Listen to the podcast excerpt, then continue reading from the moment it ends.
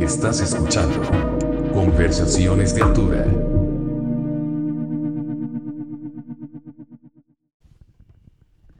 ¿Qué onda, pandilla? Bienvenidos a Conversaciones de Altura, episodio 122, güey. Ya 122 Tras. de, de este proyecto. eh, ha estado interesante, pero bueno, eso es otra historia. Eh, muy felices porque, bueno, ya se pudo concretar este podcast que lo habíamos platicado mi invitado y yo. Y que bueno, es, es curioso porque creo que tenemos menos de un año de, de conocernos y, y como que nos hicimos eso que los gringos le llaman fast friends, ¿no? Exacto. Pero bueno, tengo enfrente de mí a Memo de, de Descartes a Kant y lo que podría ser también una extensión del Hong Kong Blood Opera, ¿no? Es una buena manera de ponerlo, extensión de Hong Kong Blood Opera, me gusta. Sí, ¿no? Sí. Pero bueno, bienvenido al programa, Memo. Muchas gracias por, por pues, dejarme entrar a, a tu espacio que compartes aquí con, conmigo y la audiencia del podcast. Eh, ¿Cómo andas? ¿Todo bien? Todo bien, todo bien. Mira, mientras tenga un café en la mano, güey, y esté con buena compañía, eh, todo está bien. Que, que no saben, o igual sí saben los que son fans de Descartes a Kant, porque me, igual eso lo platicamos al ratito, pero me da la impresión que Descartes a Kant ha de tener unos fans como... no, o sea, especiales, pero no en en la mejor manera posible, ¿no? Em, no sé, algo te contó Sandra. Ah, no, no, no, pero bueno, ah, no, no me quiero adelantar, pero bueno, lo que, los que son fans de Descartes tal vez o tal vez no sepan que Memo hace un excelente café. ¿Se, se sabe eso? Es como, como conocimiento... ah, ok, pues no, la neta, eso lo saben mis compas que vienen a mi casa, ¿no? O sea, o, o la raza que viene y que le hago, a todos intento hacerles café aunque no quieran. Este, creo que yo en algún tiempo compartía más cosas de mi vida personal en las redes sociales. Ajá. Ahorita casi como que solo comparto chamba o, o cosas que me gustan de, de eventos así que Claro. cuando alguien está tocando y, y- y vale la pena algo. Antes así de que me la pasaba eh, subiendo fotos de los cafés que hacía y así. Entonces probablemente hay raza que, Que topa. que, sepe, que, sep- que sepa. Perdón. Que sepa de, de, de tu de tu amor por el café y de, de dónde inició, güey. Porque yo le entré al café. Ay, sí, ya estamos hablando de café. Le entré al café tarde, güey, como a los. Yo creo que como a los 34 años más o menos. Órale, no, pues sí. Yo, yo, yo bastante antes, pero es una pregunta curiosa porque yo siento que partió de, de mi adicción al- a, la, a la droga más dura eh, que he consumido en mi vida, que era el azúcar. Es la más cabrón. Ajá. Sí, güey. Eh, entonces yo fui al adicto al azúcar muchos años, particularmente de la, del refresco Coca-Cola. Eh, de morro, ¿no? De morro, pero... eh, y no tan morro, güey. Ya en- como en mis 20 así... m- Mid-20s acá, güey. Ya llegó un punto en el que mis compas me regalaban en mi cumpleaños así esos pinches cases del Costco de, de Cherry Coke y de Vanilla Coke y Root Beer y entonces llegó un punto en el que en el que cambié mi, mi alimentación radicalmente cuando cumplí como 28 años, creo, 29. Y, y un tiempo pues, dejé de comer carne. Ahorita ya otra vez volví como a comer de todo, aunque procuro comer sano. Ajá. Este, pero sí, unos años dejé de, de- pues sí, como que me empecé a comer plant-based y, y dejé el azúcar, ¿no? Dejé las drogas duras. Y, y la neta, pues sentí que cambió muchas cosas en mi cuerpo en, es- en ese cambio. Pero empecé a, ya había tomado café desde morro, ¿no? Porque en mi casa siempre se tomó café, güey. Entonces de ahí salió. Pero sentí que cuando dejé la Coca-Cola, pues empecé como a pegarle más duro al café. Claro, como Es- sustituir, ¿no? De cierta forma. Ajá, pues la parte de la cafeína, ¿no? Pero Claro, pues ya ah, es cierto. sin el sin el desmadre del, del azúcar y todo, el- todo el cagadero de colorantes y chingaderas que tiene. Este, y otra cosa es que también trabajé muchos años, o sea, una de mis primeras chambas que tuve cuando me mudé acá fue ser asistente de, de- en el estudio de grabación de Intolerancia Mm. asistente de Jerry. Y Jerry, pues, es así de que nos pegábamos unas desveladotas. Y ese güey así de que armaba sus cafés así, de- como el que te acabo de hacer. Así que me, que me- Así me pedí- me- el Joel me pidió un shot extra. Eh, a- Entonces también medio de ahí creo, esa combinación de cosas que te dije es, es de donde viene mi, pues mi necesidad de ahora tener dos pinches máquinas que hagan todo tipo de café y ese pedo. O sea, te clavaste a ese punto así de, ay, bueno, es que an- cuando, cuando llegué y me preguntó que, que qué café quería, como que me imaginé un americano o algo así, pero ya me empezó a, a tirar acá, oye, te puedo hacer un, un expreso doble o un Aquí hay cold Eh, brew, aquí hay, aquí hay de todo, eh, cappuccino. lo- drop o cómo se llama. Drip, fíjate Drip, que drip. El, el dripper es la que no tenía una y se me, se me chingó. Entonces ese es el que me falta, pero la neta es que pues americano, pues O cold también, me dijiste que tienes cold brew. ¿no? cold brew, ice coffee, puedo hacer este, puedo hacer flat white, puedo hacer pinche, el, el, tengo la, la otra madre también italiana, güey, la pues prensa aquí- francesa, güey. Aquí tienes el spot perfecto, güey. Abres tu ventanita y pones así tus maquinitas y no sé cobras. Oye, sí estaría chido, güey. Neta, o sea, eh, bueno, vive sobre una avenida muy transitada aquí en la Ciudad de México. Pero, güey, o sea, transitada de coches y de personas, me imagino, ¿no? Sí. Pero, güey, así abres tu ventanita y, güey, de un día así que acabas temprano de tu chamba o algo, puta, te haces unos varitos, güey. Güey, pues un tiempo estuvimos pensando en, hacer eso, este, Sandra y yo, porque pues en la pandemia no había nada. Y así de que hay que vender café y comida. Y, y sí lo hicimos un tiempo, ¿eh? Nos pusimos así de que a, a hacer cenas como para compas, porque Sandra cocina bien cabrón. Entonces, y bueno, Sandra, para quien no sepa, Sandra de Descartes a Kant es mi roommate. Entonces, pues en la pandemia como que de repente empezamos a hacer eso, así de que pues si hacemos como sé, yo sé cocinar como Claro. una de mis, no sé casi cocinar muchas cosas, la neta, pero uno, una de, mi, de mis gracias, digamos, es que sé hacer como ocho sopas diferentes, ¿no? Entonces, ah, huevo. Pues eso es eh, chingón, güey. A mí ajá. las sopas me encantan, güey. sí, es, es- me clavé con las sopas, entonces, este, hicimos eso un ratito y luego ya como que empezó a salir chamba otra vez y, y ya lo dejamos, porque Claro. consumía mucho tiempo. Pero esta idea del café, güey. Está Está, buena, está. No, y sobre todo, ya nada más para, para cerrar con el tema del café, si tiene sus máquinas, güey, ya las vi, ya sí. O sea, digo, lo digo para la gente que escucha, ¿no? Oye, y antes de entrar como al tema de la música, eh, esto es una pregunta muy personal, güey. ¿Qué tan difícil puede dejar el azúcar? Personal de, de, de, de mi perspectiva, güey, porque yo igual soy bien...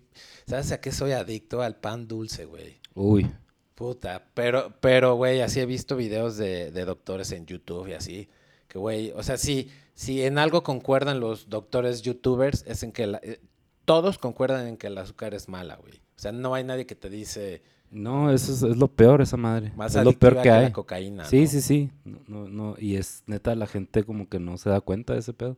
Te dio así de, ah, de que cuando dejas como la heroína, de que te da temblorina. Pues no, la neta, o sea, me acuerdo, eh, es que como cambié muchas cosas al mismo tiempo, no te sabría decir cómo se siente solo dejar el azúcar. Porque me acuerdo que fue como un- un- unos meses en los que, como que mi primera etapa de plant-based fue así de que pura, puras vegetales crudos. O sea, como que fue, fue Ah. un detox así radical, ¿no? O sea, raw diet, ese Ajá. que le llaman, ¿no? Y lo- Puta. Exacto. Y luego, y pues cero azúcar, güey. Y aparte, pues cero alcohol también, un rato.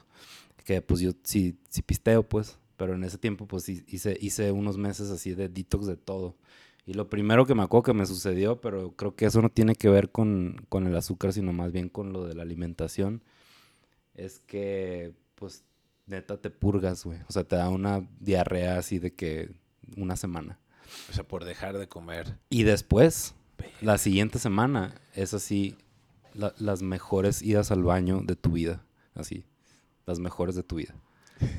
Este, obviamente no pude mantener ese ritmo mucho tiempo. O sea, fueron como un par de meses y luego ya empecé otra vez a, a com- a cocinar, pues. ¿no? O sea, pero ¿te refieres el cambio de lo crudo a lo cocinado? Ajá, empecé a cocinar y a, y a pistear y nomás el Ah, azúcar ya no regresó, pues. Pero ¿por qué no fue sustentable? O sea, dijiste, ah, ya fue demasiado o ya adquirí lo que quise adquirir. Es imposible, o sea, es imposible, o sea, te- te- tienes que hacer un clavado así machín O sea, para comer crudo brutal. siempre, o sea, hay gente que lo hace, pero la neta, pues no, no se me hace que sea vida, o sea, de hecho, yo dejé de, como que empecé a comer otra vez pescado y, y lácteos, o sea, como queso, pues, Eh, y ya después otra vez de repente carne por mi chamba. O sea, como que las giras o... Ah, pues sí, no hay de es, otra, güey. es, es una bronca estar así como... Sandra, por ejemplo, sigue siendo vegana. Entonces ella, pues la veo que batalla y... Ella tiene una gran ventaja, que es que ni cuando era carnívora le gustaba el queso ni el huevo. O sea, como que nunca le ha gustado eh, esas madres. Entonces nomás no fue tan radical su cambio. Fue como dejar la carne, pues, ¿no? Y los pescados. Pero el huevo para el pedo vegetal, bueno, es, que es vegana, ¿no? No puede huevo, claro. Ah, no le gusta, pues. no, entonces- pero es difícil, o sea, ya como para entrar más en la onda de la música, el pedo de turear, tú lo sabes, o sea, es bien diferente turear, girar en México a girar en el Gabacho, ¿no? O sea, antes, en cuanto a las, por ejemplo, me refiero hablando de las cuestiones eh, veganas, ¿no? Digo, eh, ya si algún día Sandra viene al podcast nos platicará, pero bueno, tú que has estado con ella de gira, sí debe de batallar mucho más aquí que allá, ¿no? Aunque bueno, aquí también siento que ya hay como hasta McDonald's, creo que ya tienen, ¿no? Ahí Sí, su- ahorita está más chido que cuando yo era vegano. Eh, eh, por ejemplo, yo soy de Hermosillo, ¿no? Entonces allá, pues, la- la- el platillo tradicional es la carne, o sea, los cortes de carne Claro. y, y la carne asada. Eh, y el marisco y los pinches hot dogs, puras cosas de animales, ¿no? Y Carnívoro, pues sí. entonces cuando iba para allá era como no había nada, güey. Eh, estaba difícil. Y ahorita cuando voy ya hay, hay varias opciones. Ya, ya hay gente, o sea, que es vegano o vegetariano. Es que, güey, no, te- no puedes comer nada más así. Aplauda a la gente. que- o sea, si hay gente que lo hace. Y tal vez mi amigo Lenin, saludos si está escuchando esto. Lenin de. Igual sí lo conoces de Sí, Gula. a Lenin. ajá. Ajá. Me acuerdo que alguna vez nos burlábamos de él, güey. Bueno, ya como anécdota. Lenin de Gula. eh, le voy a pasar el link para que escuche. Sí, güey. De, en la boda de Germán, no, de Mike, de, de Ducto, estábamos todos sentados y, y nos burlábamos de Lenin porque ese güey pidió como un platillo vegetariano y le trajeron, te lo juro, güey, así como, como tres o cuatro rebanadas de jitomate, No, mames. como ni siquiera arroz, así como dos cosas de lechuga y todos nos burlábamos de ese güey, porque así todos pues, teníamos un pinche platillazo comiendo bien sabroso. Ah, güey. Ese güey creo que eso y una sopita o algo así, güey. Bien misero, güey. Sí, sí, sí. eh, suele pasar esa madre, güey. Aquí nos pasaba mucho cuando íbamos, bien lo dijiste, ¿no? Aquí en México, en el interior de la República, por ejemplo. No sé, por ejemplo, el- el- la Ciudad de México se hace mucho que, que tiene muchas opciones, güey. Y, y Guadalajara también, y ciertos lugares. Ahorita ya hay más en todos lados, como decía, ¿no? Pero, por ejemplo, Estados Unidos era mucho más fácil, güey. Y Ah, para sí. Sandra, es- Sandra, así cuando tureamos o en Europa o en Estados Unidos, pues muy fácil. Y a veces incluso como hasta en países como de Centroamérica, güey.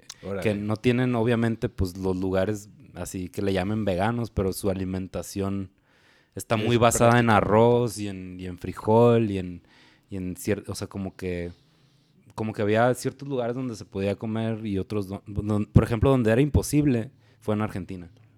En Argentina no comen vegetales. Este, todo tiene, neta, lo único vegetal que conocen ahí es la- son las papas.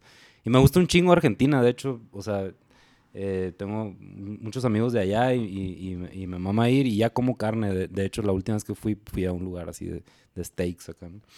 Pero una vez que fuimos y éramos veganos y fuimos con descartes, pues era como ni pedo. O sea, yo, yo opté por, pues, por comer pizza, ¿no? Y vegetariana, ¿no? Así, queso, Claro. güey, ¿no? Y... O pizza como... Sí, de, que fuera de puro queso, madres así, pues, ¿no?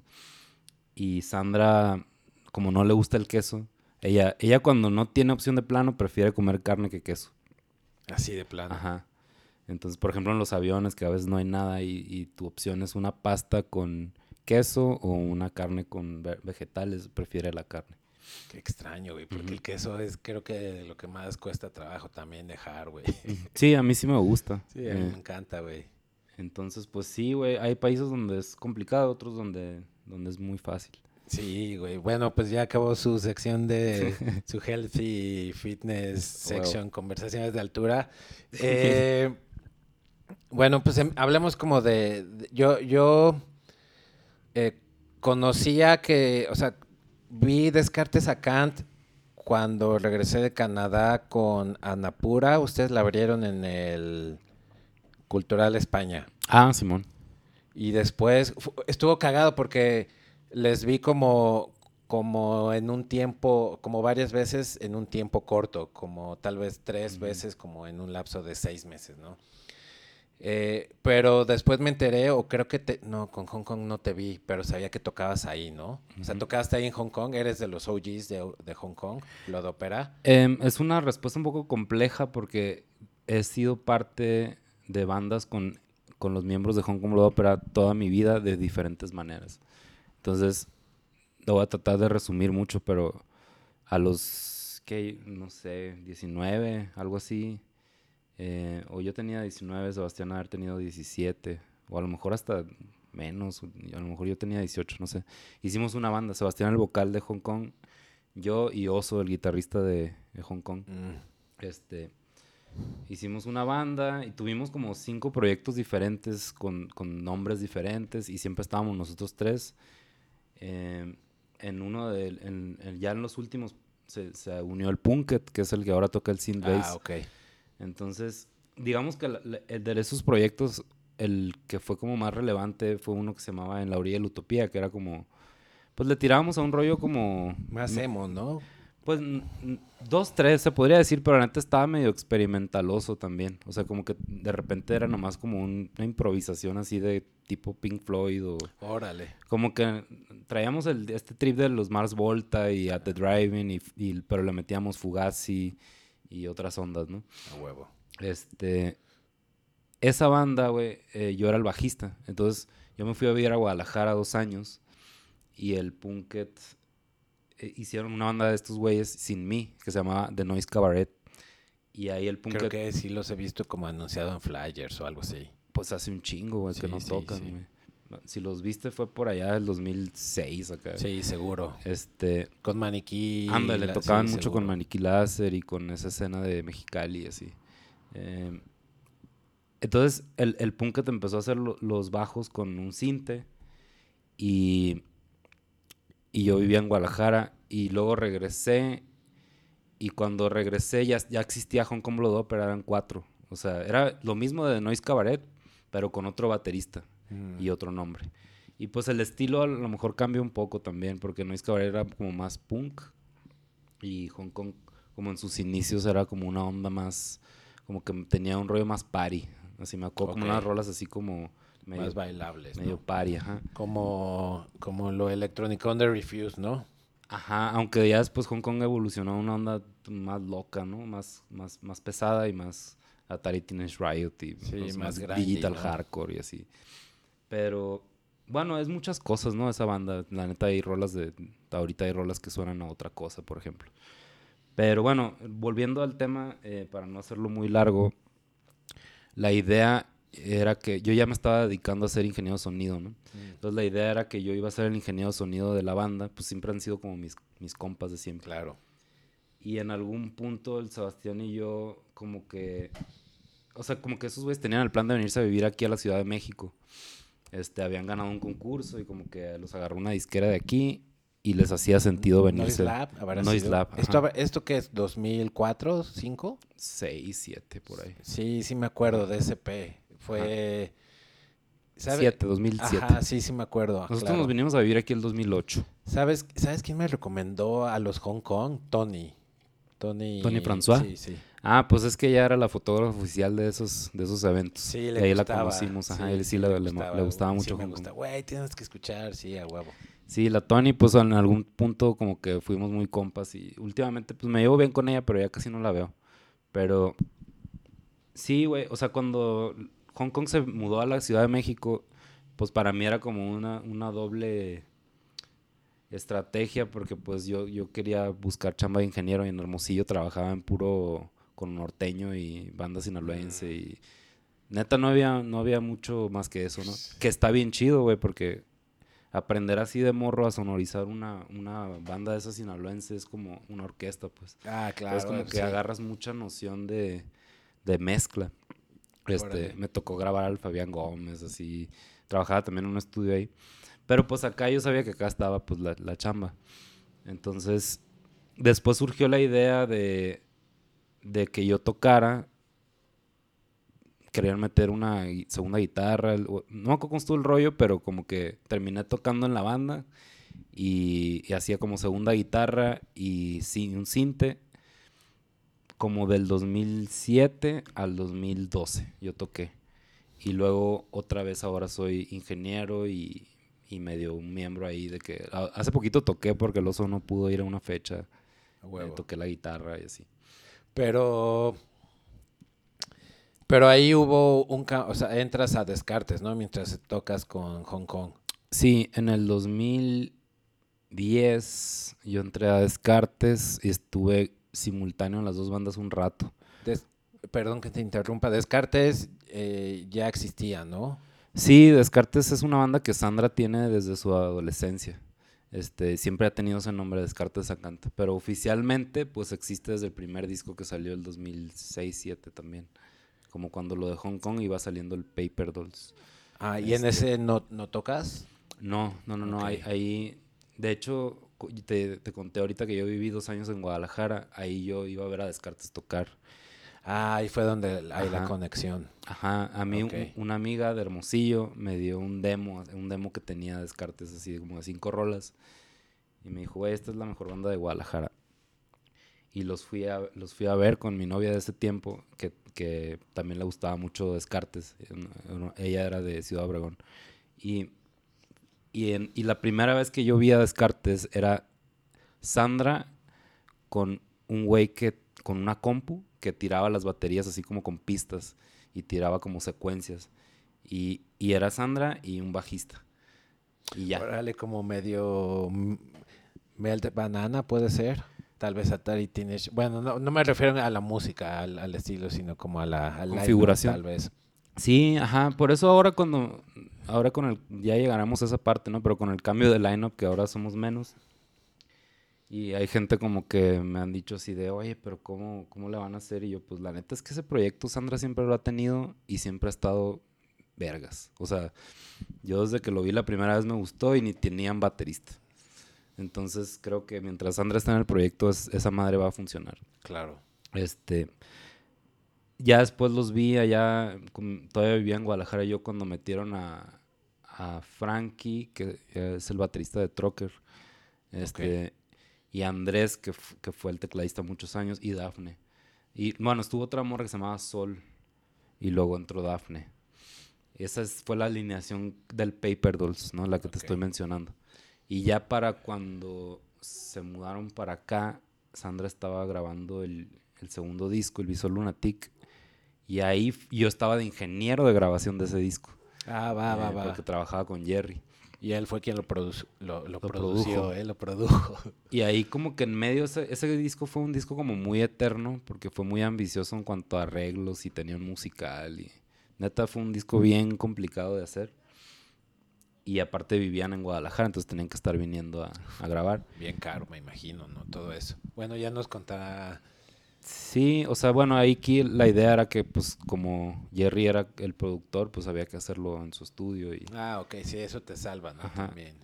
este, pero bueno, el, el rollo ahí fue que Descartes tuvo una ruptura con, con dos miembros al mismo tiempo, o sea, con Frankie y con Charlie, que era el bajista. Y ahí surgió lo de que entramos al mismo tiempo Jorge, Cristi y yo. Ah, ok. Eh, que que fue sería bataca, bajo, y... Chris entró con teclados y, y también como que Sandra quería ya en ese disco había este rollo de, de los personajes de, del psiquiátrico y quería empezar a hacer más performance en vivo, no tocar tanto la guitarra. Entonces como que Christy de repente agarraba también la guitarra. Pero estuvo chistoso, digo, esto es un paréntesis porque estábamos en lo de Hong Kong, pero No, está chido, está chido. pero la Christy y yo, o sea, cuando pasó el desmadre del, del bajista, este, tenían el Vive Latino del 2010 y no tenían bajista, ¿no? Entonces, yo audicioné, o sea, le dije a Sandra, pues, pues si quieren calarme y yo saco ese toquín acá, o sea, porque yo realmente soy bajista, le digo, o sea, en Hong Kong toco la segunda guitarra y ni sé, ni sé tocar la guitarra, la neta. Pero el bajo sí es algo que considero que soy un poco más decente para, para tocar. Claro. Y, y Christy es una gran bajista. Mucha raza no sabe. Bueno, todo el mundo sabe porque toca en miles de bandas la Chris. Pero es muy, muy buena bajista. Entonces audicionamos los dos. Y no me acuerdo si alguien, creo que hasta el Keyo iba a ir, Keyo, el, el que ahora está en Parasite, que es casi como un super bajista. Ah, eh, no los vi, ya sé quién es, pero justo a ustedes los vi en un lugar con ellos, con no con la, o sea, sé el bajista, pero su banda anterior que Clon tiene de un- Mento. ellos, ellos. Ah, en Guadalajara. Pero los vi aquí con ustedes como por el 2000 o habrá sido con el Hong Kong y ustedes estaban ahí. Yo creo, porque hubo una de, de Clon y Hong Kong en el Moy Collective. ¿No fue esa? ahí fue Mm. esa. Ah, pues fue esa. Ah, entonces lo estoy confundiendo. Bueno, no me acuerdo si audicionó el Keyo o no, o era una idea. El punto es que Sandra como que le gustó mucho cómo sonó conmigo y con Chris. Y como que ya traía este trip de meter otra, una tercer morra a la banda para hacer este rollo del performance. Y, y entonces como que se le ocurrió de que pues tú toca el bajo y que Cristi toque la segunda guitarra y, y hacemos como esta conformación de, de RBD, ¿no? de tres y tres. Ah, es cierto, güey. Y bueno, cerrando el paréntesis, el tema de Hong Kong, yo estuve en las dos bandas al mismo tiempo, un rato. Pero en ese tiempo el, el, el bataco ya se había salido, Miguel, que por cierto ayer, ayer estuve con él. Eh, vimos una banda bien chingona en el Gato Caravera. ¿Cuál? Eh, bueno, eh, un proyecto solista que se llama Palacio Infantil. Ah, he visto el nombre. Está bien. Performance también. Sí, ¿no? es un performance. Performance, Es cero. como un malacopeo, así. Así lo podría describir yo. Un malacopeo con música bien chida. Órale, para que se pongan truchas. Está intenso, está denso. huevo, huevo. Eh, bueno, eh, se salió Miguel porque ese güey es físico. Entonces como que en un punto pues no pudo, no pudo como lograr estudiar aquí. Se tuvo que regresar un rato a Hermosillo y luego se fue a Londres a hacer maestría y como que agarró ese camino pues, ¿no? Órale. Y se volvió un desmadrito el tema de bateristas hasta que entró el Leo, eh, Leo Padua, eh, que en ese tiempo tenía una banda que se llamaba Parking Ballet, con Jordi de los Ah, es cierto, Leo tocó, eh, sí, como que es cierto. Y, y tal vez yo vi a Hong Kong con Leo alguna vez. Puede ser. Sí, to- tocamos, Sí, sí. o sea, el último lineup cuando yo toqué en la banda era con Leo. Y duró como, esa madre ha de haber durado unos, Tres, cuatro años. unos- no, como dos o tres años yo creo. Sí. Ajá. Hicimos giras con Descartes y tocábamos mucho con, con Vicente Gallo. Los el primer toquín de los viejos, güey, fue un, abriéndole a Hong Kong Opera en Puebla. Y yo siempre le, le recuerdo eso a Leo porque se me hizo bien verga esa idea de ese día y nunca lo volvieron a hacer. Su primer toquín, güey, o sea, sí traían las máscaras, pero estaban vestidos literalmente como, como se viste un viejito. Sí, así sí, como con mocasines y con... Verguísima. Sí, está bien verga. Que güey, debe ser para Leo, tú que tocas con él. eh, y lo has visto tocar un chico con viejos y Anapura y. Hong Kong. Güey, cómo suda, cómo le pega, güey. Ahora imagínate ahí con su outfit de viejo, güey. Sí. Apenas si puede con la máscara, imagínate ahí con su con su suétercito y su chalequito. No, y ahorita le estamos poniendo pinches chamarras y la verga. y coreografías. Pero bueno. em, sí, entonces esa etapa como que entró Leo y siento como que se volvió un desmadrillo Hong Kong, güey. O sea, como que el oso se fue un rato hermosillo y yo empecé a tocar la guitarra principal en algunos toquines y a veces le caía, a veces no. Tuvo unas broncas y, se, se regresó un rato. Y, y de repente, o sea, en, ese inter estábamos como con la idea de hacer otro disco. Habíamos hecho Not for the Faint of Heart, que lo grabamos con el Roy. Eh, Ese fue el primer LP, ¿no? Ya, ya, ya no estaba en Noiselab, ya nada de esto. Y fue un disco que hicimos en Guadalajara y fue con el que tureamos ya con Leo, aunque él no lo grabó. O sea, Oye, lo grabó el Miguel todavía ese disco. ok. Y luego eh, salió. Ese fue el que masterizó un güey de el que masterizó el The Shape of Punk to Come. Correcto. Sí, es ese disco, ¿no? Ese lo masterizó Pele Hen- ajá. Hendrickson, ¿es? Creo que es Hendrickson. El, el- el productor del disco de Refused. Ajá. Sí, sí, sí me acuerdo de eso. Que también hizo algo con Termo, ¿no? Me parece. Pues es que justo por eso fue la onda, porque él acababa de producir, grabar y todo el rollo de un, disco, el último disco que hizo Termo con disquera, pues lo, así de que queremos hacerlo en Suecia y ya se fueron a grabarlo ahí. Claro, güey. Pues, güey, como banda, güey, si te... O sea, como banda que te den la, la como paréntesis, eh, hay muchos paréntesis en el podcast, pero Sí. no hay pedo, así es esto. Así pa- es la vida. los paréntesis. Exacto. Edición Conversaciones de Altura, edición Los Paréntesis. Eh, Güey, claro, cuando tienes una banda y te dicen, güey, vas a grabar un disco, piensas que no va a haber otra oportunidad, entonces le sacas, le sacas jugo, ¿no? A- a- Sí, a- güey. le, le chupas la chichi lo más que puedes, le sacas la leche, ¿no? Claro, o sea, yo, no, yo no sé qué lo que es estar en una major, ¿no? O sea, nunca he estado en un proyecto que te firme así de que una disquera, eh, ¿cómo se llaman? Transnacional. Ajá. No sé qué es eso, pero, pero tengo amigos que han estado ahí, pues está, está- se oye chido. Ah, Pero, güey, bueno, ya, ya eh, lo hablaremos en, en unos minutos, pero ustedes grabaron en un estudio bien cabrón. ah, sí, bueno, sí, sí, sí. O sea, ¿sabes? O sea, digo, no, no, no, no sé eh, las finanzas y eso, pero a lo que voy es como la idea de que, güey, si te dicen, Está interesante esa historia, pero, o sea, lo de las disqueras es, es distinto porque eso es básicamente, tenemos este budget y ustedes, ah, pues, escogen, ¿no? claro, o, O, sea, sea, es- eso nunca nos ha pasado, pues. Ah, no les ha No, pasado. ah, no. ok, ok. Ni nos pasará. Bueno, pero, pero en el, el- ya para cerrar, eh, la cuestión de termo, pues, güey, si te dice, toma, Sí, Bueno, claro, claro. Aparte ¿no? está chingón ese disco, o sea, les quedó muy bien, el, el de Termo. Y, y en el- justo acaban de regresar de eso, no me acuerdo, pero Roy, como Roy andaba mezclando y ya todo se lo masterizaba ese güey, pues nos dijo, güey, qué pedo, yo les consigo buen precio con este vato y es el que hizo este disco. Y así me acuerdo que, pues no teníamos feria, pero que en ese entonces teníamos una amiga que trabajaba en Red Bull. Y nos dijo, yo les consigo la lana del máster y nomás pongan el logo. Y yo, a huevo. Así que se arma. O Y sea, y Red Bull les patrocinó el... el máster, ajá. Y, y entonces ese fue el primer LP. Se salió el Miguel. Lo tureamos primero con un baterista que era el Neto. eh, y luego con el Leo.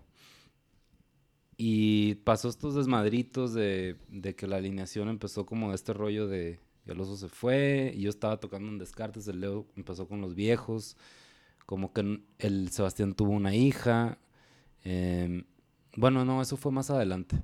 Perdón, lo de la hija fue más adelante. Bueno, no me acuerdo, hubo varias situaciones, pero el que, el que como que tomó la decisión de ya no tocar fue Punket, ¿no? El Punket nos dijo, yo, Yo la ya no". neta ya no quiero dedicarme a este pedo, este, quiero pues hacer otra cosa de chamba y, y ahí estuvo y, y luego estuvo raro porque luego hizo otra banda inmediatamente, sonó a Chacalera.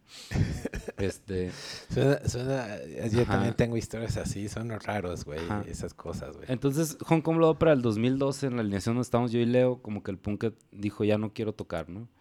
Y ni siquiera hicimos toquín de despedida así ni nada, güey. Y entonces el proyecto estuvo parado un ratote y estos güeyes decidieron en el, no me acuerdo qué año, güey, creo como el 2015 o 16, eh, volverlo a hacer y ya como que no nos invitaron ni a Leo ni a mí. Y el Neto regresó aquí, el, segundo bataco, entonces como que la armaron con él y como cuarteto. Entonces, pues, o sea, son mis compas, ¿no? Entonces como que al principio estaba bien raro porque ya sabía que estaban ensayando.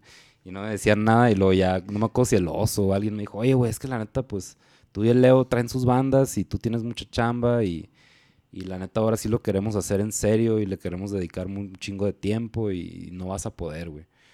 Y yo, pues, todo bien, güey. O sea, Pero me hubieras si, dicho si- antes, si me ¿no? invitan, toco. Si quieren que sea ingeniero, soy. Si quieren que sea su compa también y, y no estar involucrado, no hay pedo.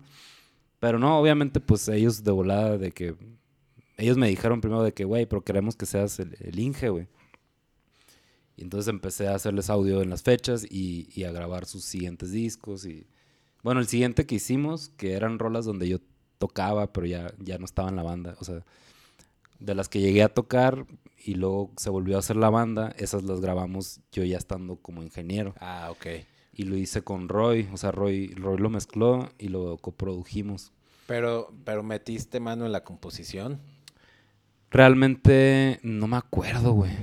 en algunas rolas a lo mejor hice algo, pero es que casi todo lo hacía Sebastián Mm. en, en Hong Kong. O sea, sí le metemos todos algo, incluso ahora en estos discos donde, no- donde ya no soy miembro de, de tocar, en las grabaciones siempre grabo algo o le, Ah, o le huevo, meto algo, alguna rola, pero las estructuras son de Sebastián siempre. Ah, va, va, va, va. Ajá. A huevo. A ver si luego platicamos con él. Sí, sí, sí, es una mente interesante. E- Él, él también como que con ese güey podrías hablar un chingo acerca de películas.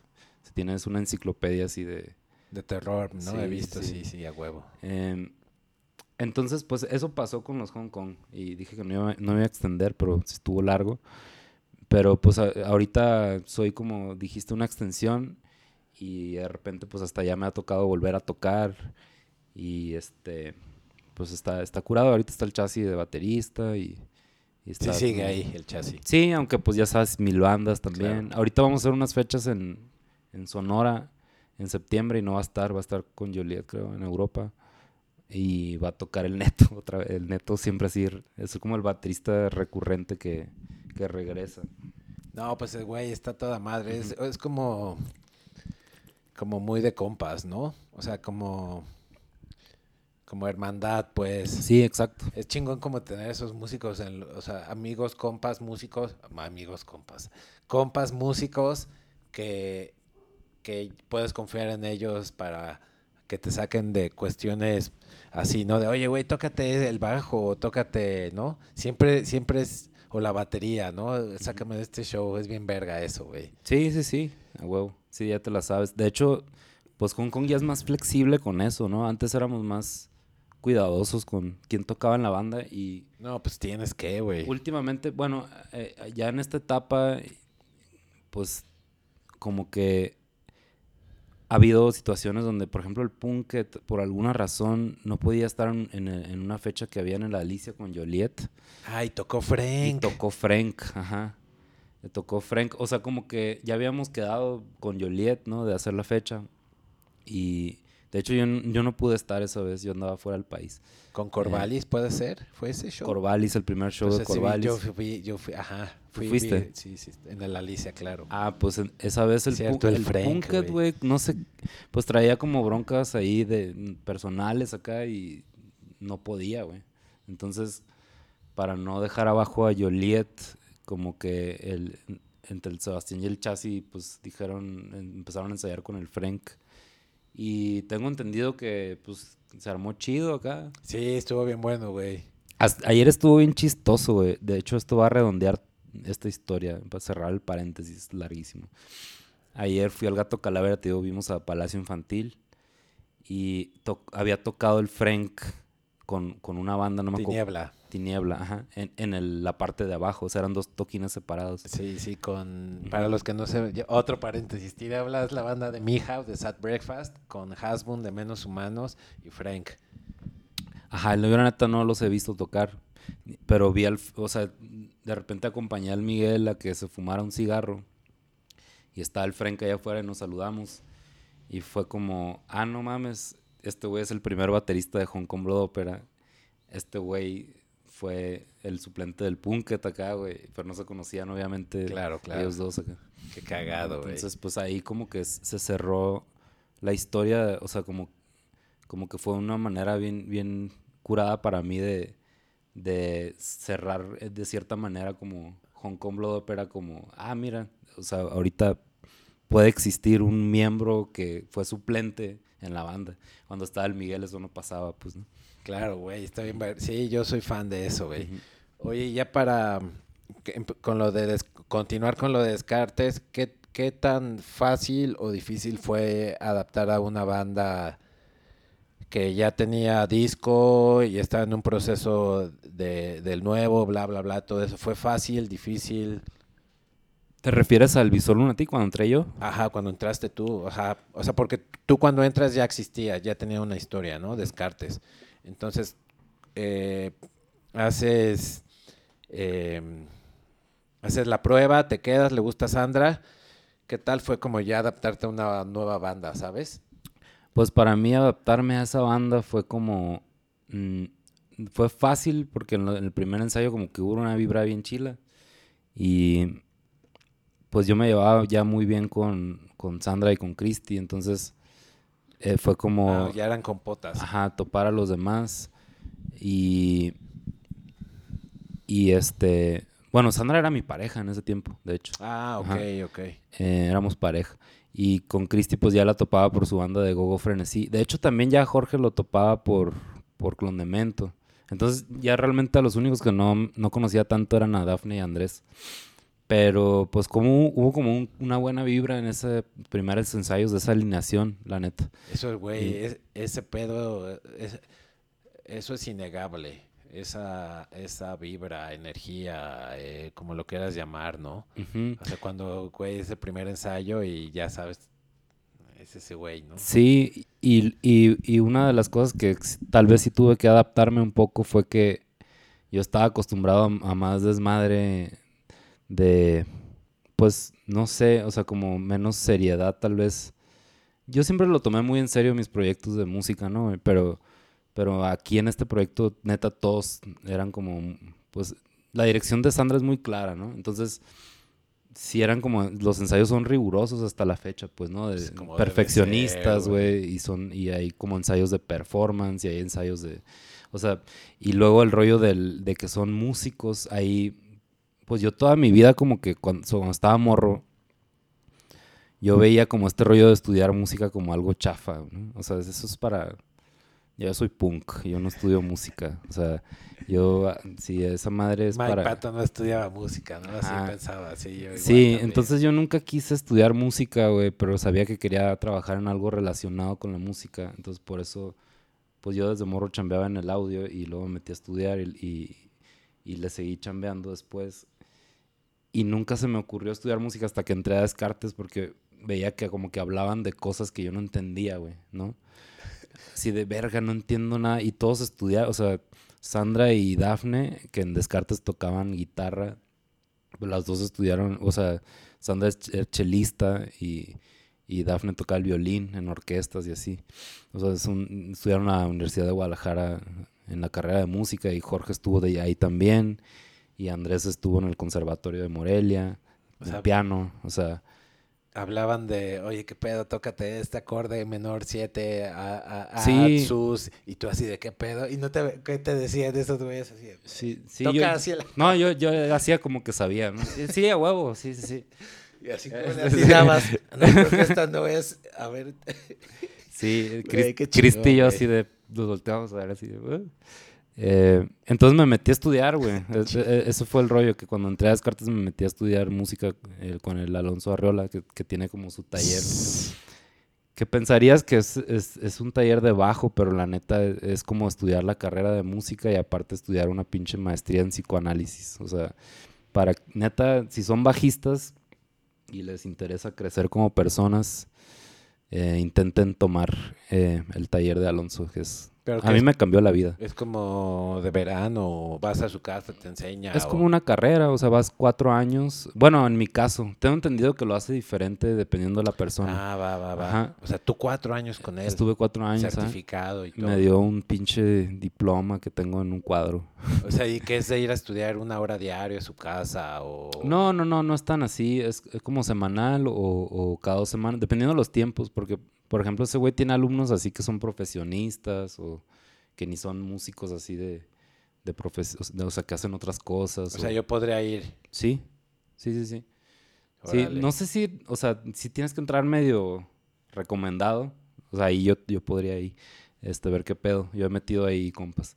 Órale, va, Eh, va, interesante, güey. Entonces, a raíz de, de haber estudiado con, con... Es Alfonso, ¿verdad? Alonso Arreola. ¿Y quién es? ¿No hay un Alfonso Arreola también, músico? Bueno, igual lo confundo. Chema, Chema Arreola, su carnal, es baterista. ok. Los dos en un tiempo tocaron en La Barranca y así, pero ah, la- ok. Sí, sí, es un bají. Sí lo he visto, claro. No, Sí. no sé si lo he visto en vivo ahora que lo pienso, pero sí he visto sus videos y, y pues nada, ¿qué te digo? Pues, Sí, es un, es un gran sabes, bajista y artista, ¿no? O sea, sí. escritor y hace un montón de cosas bien locas. Ahorita trae un show que no he visto, pero le he visto los videos y, y quisiera verlo en vivo que, que involucra como... Creo que tiene algo que ver con, con los, los como poemas de su abuelo, de Juan José Rola.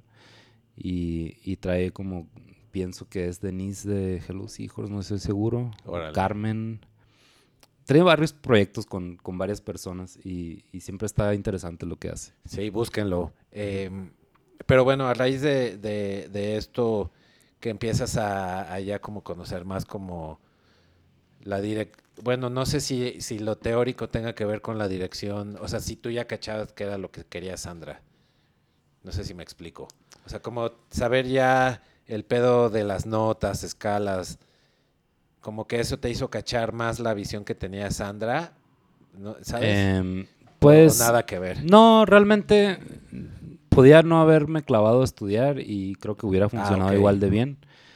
Em, por intuición, o sea, la neta, siempre como que he agarrado el rollo de volada y, también como que producir discos y ahí con Jerry, como que empecé a entender ya ese lenguaje un poquito desde antes a lo mejor. Fue un rollo para mí personal, como de decir, güey, quiero entender todo lo que están diciendo, ¿no? O sea, fue eso. O sea, pero en cuanto a integración, siento como que igual fue más como de vibra personal, así de que se, se acopló bien la cosa. Y yo terminé grabando casi todos los bajos del disco, porque las baterías sí estaban ya grabadas la mayoría, y había como guías y había Ajá. como cosas de Sandra, pero justo el bajista solo había grabado creo un par de rolas. Entonces creo que quedó una de- o dos de las que él grabó y las demás las grabé yo y hubo dos rolas que yo- a mí me tocó hacer el Claro. bajo. Este y Jorge sí terminó grabando también creo que una rola y las demás las grabó Frankie en el segundo disco. Entonces sí te tocó ahí meter. Y eh, en ese pedo de la grabación, porque bueno, lo has mencionado, ¿no? Sandra es eh, la, la cabecilla de la banda, que... eh, y también estaría chido escuchar como su perspectiva, ¿no? Pero ¿qué, qué, tan, qué tanto te dejaba aportar como, como, oye, tal vez acá se escucha mejor si le toco acá o así? Sí, no, totalmente. O sea, O sea, sí Sandra libertad al... Sí, o sea, Sandra, ella como que siempre es muy abierta a que los demás aporten, güey. O sea, em, hay una rola en ese disco que es de Daphne toda. Este. Y en el, en el Victims, el siguiente disco que ya me tocó, pues desde ceros, hay dos rolas que yo hice la música. Eh, o sea, Sandra está así de denme rolas, güey, ayúdenme. O sea, Ah, que, huevo. ajá. Sí, porque luego, digo, no conozco a Sandra y no, no, Sí la conoces, ¿no? O sea, pero me refiero. sí, sí sé quién es, obviamente, pero me refiero a más. Pero no más- hicieron un podcast con Corvalis. Pero habló como 10 minutos. Ah, ya, ya. Se fue. O sea, Ah, pero, pero no, no la conozco como a ti, ¿no? De que- Ah, ya, que ya, ok, Podemos ok. cotorrear. Sí, sí, sí. eh, entonces, como que no, no. No tengo más contexto, pues, de lo que he visto de ella en vivo y así. A lo que voy con todo esto es que luego como que uno se crea imagen, no, no imágenes, eh, un- ideas como de, no sé, por ejemplo, Peter Gabriel es así de mis músicos favoritos. Entonces Ujú. como que yo me imagino que debe ser difícil trabajar con ese güey. Em, porque ese güey controla ah, todo, ok, ya ok. sabes, o, o como tal vez con Mike Patton, ¿no? O sea, Sí. como que Mike Patton, me da, vuelvo a lo mismo, me da la impresión que si le dices, oye, güey, ¿puedo tocar más acá? Te dice, no, tócalo como yo quiero. Entonces, eh, No, pero tal vez no, es así. No, de entrada, Sandra, por ejemplo, en ese disco que yo no hice ninguna rola así de que yo me pusiera como a componer, me, total libertad de, de hacer un bajo que, como, o sea, como dentro de la estructura que Claro, está, pero, claro. pero como yo lo toco, pues, ¿no? Sí, no te vas a poner a Ajá. rapear mientras está un, un, Ajá. un acá, un swing, ¿no? Ajá. Y eh, entonces, y también Jerry, güey, o sea, Jerry es un, es como un miembro de Descartes ese güey, porque pues él era produ- produ- producido todos los discos. O sea, incluso el que grabamos con Steve Albini fue con nosotros al estudio. Ah, eso no sabía, güey. Sí, sí, sí. O sea, Jerry es como, como que tiene un- una, un- una comunicación telepática, musical muy chida con, con Sandra. O sea, se hallan muy cabrón en cuanto a, a convertir ideas en valores de así. Va, va, entonces ese güey también eh, pichea ideas así, oye, tal vez te Sí, sí, sí, po- podría sonar más ac- acá si le pones acá o le quitas acá. Sí, es sí, que, sí. güey, es bien importante, tú lo sabrás como músico y ingeniero y no sé si te consideras productor, porque luego hay gente que le preguntas, o en el podcast, no, es que yo no soy productor, sí me han dicho así como, no, es que yo no soy de que los presento, no, es que yo no soy productor. Pues yo, no me molesta ese label porque sí lo he hecho. He, he producido discos. O sea, por ejemplo, a Steve Albini no le gusta que digan que es productor porque no es productor. ese güey es ingeniero de grabación. Eh, él no se mete con tu música. No, a mí me han buscado proyectos para pues para que le meta mano a sus rolas. Ah, Entonces, eso es eso es ser productor para mí, pues. Claro, a, a lo que iba con esto es eh, que es importante en una banda tener una, un, iba a decir una, un terce- una segunda mente, ¿no? O sea, o sea, como que la banda y tener una voz de afuera que, que no es, o sea, que sí esté comprometida con la banda, obviamente, pero, pero sigue siendo de afuera, ¿sabes? Sí, sí, sí, claro. Sí, Eh, En el caso de Descartes, pues creo que es una es un proyecto muy afortunado contar con Jerry porque pues sí es Jerry hace mucho ¿Tú lo, lo conoces? ¿Lo no, topas? no tengo el gusto. Es, ¿Cuál es su apellido? Jerry Rosado, güey. Ah, o sea, sí es- era locutor o algo. No, es el güey de Intolerancia, güey. Que tenía el- era una disquera independiente que empezó con música bien rara y luego empezó con toda la música independiente del país. Sí, Topo Intolerancia porque ahí estaba Gula, creo. Sí, hacían cosas. Estaban también. todas las bandas Sí, antes. sí, pero no, no tengo el gusto de, de conocer. Ok, es que mucha gente lo topa pues, de un pedo como operacional de disquera y, y de este rollo de gestión cultural y Ah, como el vato hace muchas cosas, no, a lo mejor no todo el mundo sabe que el güey realmente es un gran músico y productor musical. O sea, Sí, sí, por eso, por, esa otra parte no sabía que, hasta ahorita me voy enterando que, que es productor, o sea, pues, de que Sí. le mete mano y, Y la neta ya no hace muchos discos el güey. Antes hacía, cuando yo trabajaba con él, era neta enfermizo el- la cantidad de discos que hacía al año. Hacía como neta un disco a la semana, así de que vamos a ayudarle a todas las bandas a hacer sus discos, ¿no? Chale, güey, ¿por qué no hay más gente así? Sí, güey. Sí, aparte el vato se gastaba su varo, güey, que él ganaba haciendo otras chambas en, en su disquera, güey. O sea, si es un güey, el Jerry es el vato más punk así que conozco, güey. O sea, está muy cabrón ese güey. Eh, hoy en día ya anda más relax, güey, anda más tranqui. O sea, es un güey que tiene dos hijas, o sea, y ha, ha tenido como muchos proyectos muy chonchos y, y como que ya no tiene el tiempo de estarle invirtiendo su lana y su tiempo a, a grabar discos de bandas que luego se deshacen en, en seis meses, güey, Claro, que es lo que pasó muchas veces, ¿no? No, y menos ahorita. Bueno, ese es otro episodio. Lo, Sí. lo herido que está el rock independiente en México. Puta. Puta, no. pero está renaciendo bien chido, güey. Eh, de algo- eh, sí. sí. ese es otra, otro podcast, pero Sí, pero sí. sí. estaría chido hablar de eso luego, pero Pero bueno, eh, a lo que voy es que Jerry ya no produce mucho. O sea, no lo vas a ver en muchos créditos de producción ahorita. Creo que en el último año hizo... Pero ya como que hace lo que él escoge ahorita. O sea, como que hizo el de San Pascualito, hizo el de Trocker. Creo que el de Trocker hizo el... trabajo Eh, perfecto, ¿no? De productor, tú la- darte el lujo de... Ajá, La Bruja de Texcoco. O sea, como que agarra ciertos proyectos. Y Descartes, pues siempre está ahí. A huevo. Eh, ni me acuerdo cuál era la pregunta, güey. Está bien verga, güey. Porque Lo de, lo de Sandra, de... de- ah, sí, de, de adaptarte. Bueno, de, de, que te permita como, sobre todo en el estudio, ¿no? Eh, Sí, es que es bien importante, güey. Bueno, no estábamos hablando de, de justo de, la cuestión de, de producción y me imagino que tú has aprendido un chingo también, ¿no? Estando ahí... Eh, o más bien la pregunta sería eh, que eres más como...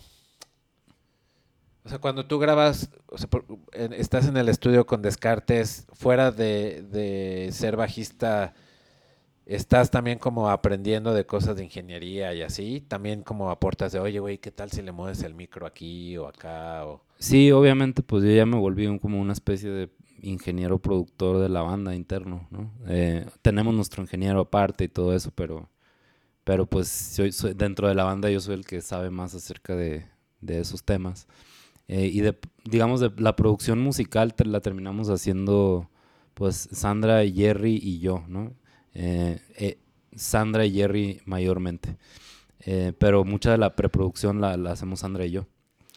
Y en Ah, cuanto a ingeniería, sí he aprendido muchas cosas por estar en Descartes. O sea, simplemente el disco que grabamos con Steve Albini, pues, no mames, fue como, como otra carrera para mí. Entonces fue como, ah, ok. No sabía nada acerca de nada. ¿Le hacías preguntas a ese güey? Así como Sí. de, oye, ¿por qué acá y acá? Sí, claro, güey. Sí, y todos, ¿eh? Jerry también. Y, y se fue con nosotros Chiquitico, que es nuestro ingeniero de sonido. Ah, chiquitico eh, Adán. de la Alicia, ¿no? Y de Austin TV. Exacto. Ya no, y ya no. Sí, ya Pero no, sí, ya no, ese güey. Sí, sí, sí. Eh, fue con nosotros y este, pues el güey así como que quería ir a, a ver qué pedo, ¿no? Y, y pues todos regresamos así con otra cabeza. Verga, güey, debe ser una experiencia.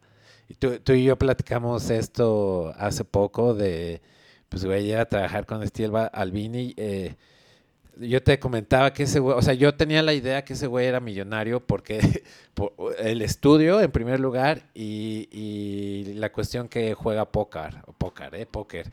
Póker y que, pues, güey, ese güey es de... No sé en qué categoría ni nada, pero sé que ese güey es muy chingón en el póker, ¿no? Y gana un chingo de barrio y así, ¿no? De, de 150 mil dólares y así. Pero me comentabas que ese güey, o sea, sigue siendo como muy punk, ¿no? Sí, O sea, de que no cobra, mu- bueno, no sé cuánto cobra, pero, n- n- pero, tengo amigos que les ha salido más caro grabar con ingenieros aquí en México que lo que nos costó grabar con Steve Albini. Digo, a nosotros nos dieron como un precio mexa, ¿no? Este, tengo entendido que el güey como que medio le tiene que gustar o, o tiene que aprobarlo de cierta sí, manera. Sí, claro. Entonces estuvo bien loco cómo se dio esa madre porque un güey, pues nosotros tenemos un compa que, que funge eh, como una figura tipo manager en Estados Unidos, aunque pues la- realmente no es, no es como una oficina ni nada.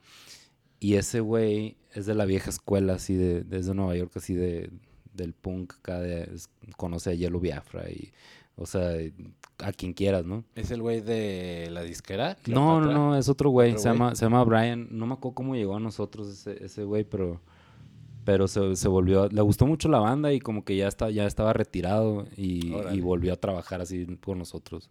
Aunque no está full, pues, como te digo. Pero él nos ha ayudado a ciertas cosas muy puntuales, ¿no? O sea, por ejemplo, cuando te digo que conoce a todo el mundo, una vez hicimos una gira con Dead Cross. eh, eh, nos invitó el Dave Lombardo a, a- abrirle a Dead Cross. Y el güey, el Brian cerró las fechas. Y pues no había como varo para llevar staff. Entonces el güey nos dijo, no, no hay pedo, va a ir mi... Un, compa, me va a jalar un compa, el Bobby, un camarada. Y nosotros, ah, Simón, a huevo. Y, y llegamos y era el, el, el vato, de nuestro staff era el Bobby Shayer de Bad Religion, el que era el baterista de los primeros discos. Neta. Que ahora es stage manager, ¿no? De varias bandas. Porque ya no puede Órale. tocar porque se chingó un nervio, no sé qué. Este, es el staff de Jack White y de, creo que de Mars Volta y no sé qué. Entonces ese güey, o sea, ese es compa de, del Brian, ¿no? Entonces, contextualizando quién es Brian. Entonces, ese carnal nos dijo, ay, pues estaría bueno que grabaran con alguien más chingón. Este, a lo mejor podría ser con Steve Albini, ¿no? O mencionó así de que, o Butch Vig. Y nosotros, no, pues Steve Albini. Eh, pero, ¿qué pedo? O sea, ¿cuánto cuesta? Eh, ¿Cómo se le hace? Y dijo, no, pues la neta no, no lo conozco, güey. Pero topo a alguien que chambea ahí y puedo averiguar. Entonces como que hizo un acercamiento y medio no supimos nada, güey. Así como que no nos contestaron, pero el vato como que íbamos a tocar en Chicago y, y en su acercamiento como que dijo, van a tocar tal día, este, pues por si quieres dar una vuelta a verlos tocar. Y creo que nunca le contestaron el correo, pero el vato fue a vernos tocar. El O sea, no, no, no, un güey el- que es como su brazo derecho. Ah, ok. Ajá. Se llama Taylor, que toca en una banda bien verga que se llama Paper Mice. Verguísima. 3-1G. escuchar. Ajá. Lo sacó el Justin Pearson sus últimos dos discos. Paper Mice. Paper Mice. Ajá. va, va, va. Es un rollo como. como punk progresivo.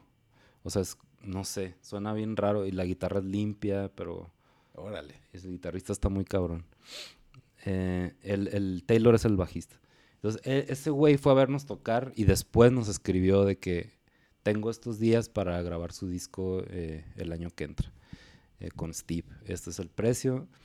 eh, eh, ahí te hospedas y la madre. Y, y fue como fierro. O sea, hay que hacerla.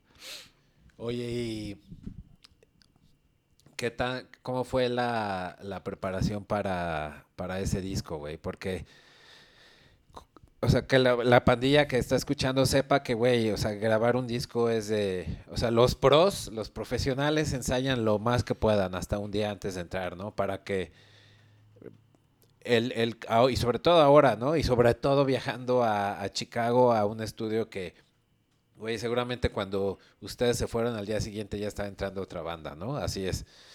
Eh, Era mono la banda que estaba entrando. neta, ¿y los, to- los toparon? Así de que ellos iban entrando, nosotros saliendo de, hey, ¿qué onda? ¿Y ustedes tocaron con ellos alguna vez, no? No. No, fue con Explosions in the Sky. Ah, Creo que, creo que sí, pero yo todavía no estaba. Ah, ok. Ajá. Sí, me creo que hubo una fecha. Mugros, por Mugros. Saludos al Mugros. si estás Sí, escuchando. seguramente, ajá. Eh, Ese güey nos buqueaba algunos shows cuando yo entré a la banda. el Mugros, el Ajá, de sí. Sad Breakfast. Simón. de un personaje. Eh, ¿Qué tal? Ajá, bueno, terminando mi idea. Es, es, es, güey, tienes que ir. Si eres músico pro, y, y no ni siquiera profesional de, de huesero, sino pro en el sentido eh, figurado, se dice, en el sentido de, de que, güey, no, o sea, de que pues eres, lo, sabes lo que estás tocando y lo tienes que tocar chido, ¿no?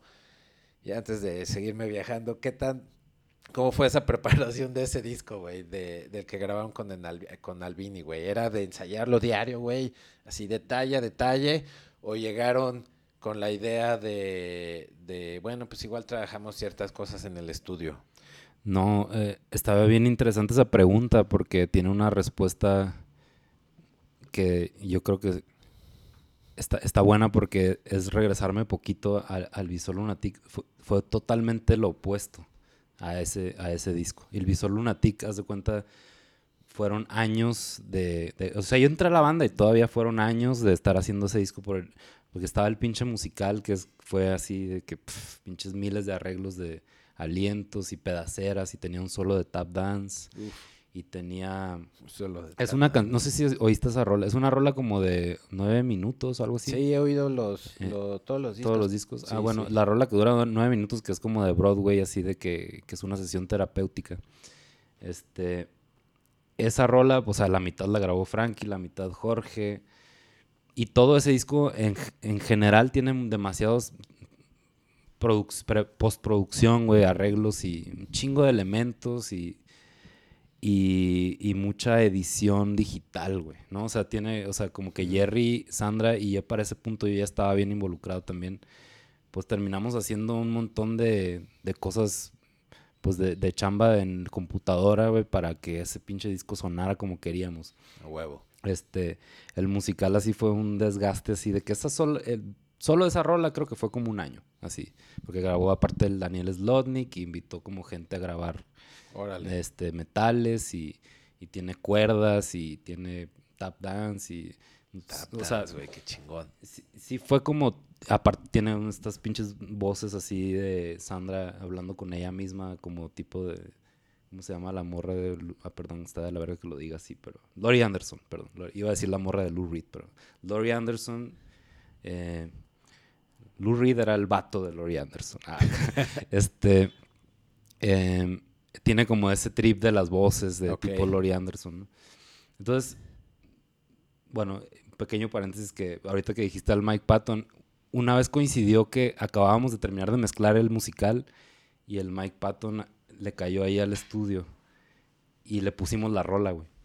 Y el vato, ese fue como, yo creo que hasta la fecha es es el signo de, de mayor validación para mí de, de Descartes a Kant, que se paró el güey y así como que abrazó a Sandra y le dijo, wow, acá así como que, así como que le gustó un chingo, pues acá, y como que no, el vato sí estaba así conmovido acá. Qué verga. Entonces, eh, pasando a lo de Albini, güey, era otra lógica por completo, porque pues aquí era grabar casi, casi, no de que en vivo, en vivo, pero la mayoría sí, pues, o sea, todo lo que era bataca, bajo y guitarras, lo grabamos en vivo. Pues, lo que, pues sí, o sea, lo, lo, como dirían los metaleros, that's how real men record.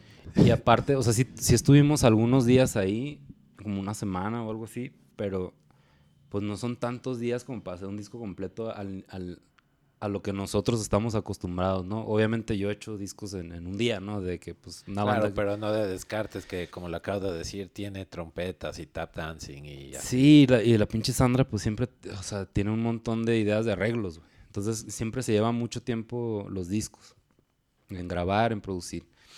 Y ese, esa vez pues era como que, güey, el tiempo es oro, güey, ¿no? O sea, tenemos que llegar así ensayados Sí, al putazo, güey. sí, sí. Porque la neta en el Visor Lunatic fue mucho de, pues podemos editar y, o volver a grabar. Y, y acá es como, güey, ne- ne- neta ensayando. Sí fue un régimen de ensayos así como brutal. De que, Sí, sí, lo creo, güey. y entonces llegamos bien amarrados, güey. Solo eh, eh, estaba el rollo de que había una rola que nos faltaba. Eh, o sea, llegamos con nueve rolas. Ahorita que dijiste, hicieron algo ahí en el estudio. Había una rola que pues como que al final salió la maqueta, que es la rola que cierra el disco, de hecho se llama The Science of Breakup. Y, y pues casi toda la rola es el piano y son acordes medio, pues unas progresiones de acordes un poco extrañas. Y la ventaja que tiene ese estudio está bien chingón porque son, son dos estudios, ¿no? Interconectados con la casa. Y, y ahí esos güeyes, de cuenta, terminan su turno y te puedes quedar ahí ensayando si quieres. O sea, no se oye nada, obviamente está todo mega aislado y te dejan todo prendido. Así, tienes todo el backline del mundo, todo lo que quieras, güey, así. Y pueden, y todos los pianos, tienen como siete pianos, órganos, el pinche Esa melotrón. está toda madre, güey, que tú puedes... Sí, güey. Entonces Andrés, pues ahí se desvelaba ahí eh, practicando la rola, güey. Y ya fue de las últimas que grabamos. ¿no? Entonces, como que sí hubo una rola que medio hicimos ahí, de cierta manera. Pero ¿por qué, la, ¿por qué eso? ¿No les dio tiempo como de terminarla? O sea, más bien fue una, sí, una cuestión de tiempo o de... O de... Yo, tal, o sea, yo desde mi punto de vista lo veo como, güey, pues si voy a ir a un estudio, seguramente este compa debe de tener un chingo de juguetes y así. Entonces, como dejar cierto espacio para que puedas tú experimentar con esos juguetes nuevos. Ah, claro que hicimos ¿Sabes? eso, güey. No, eso lo hicimos desde luego, güey. O sea, experimentamos con pedales que tenía el güey, con racks de una pinche distorsión analógica para la voz en, en unas rolas y, y al final yo grabé así, toqué un pinche timpani o así. Con Jorge grabamos percusiones. Sí experimentamos, pero justo es por eso queríamos llegar bien amarrados para no perder tanto tiempo grabando las rolas, pues.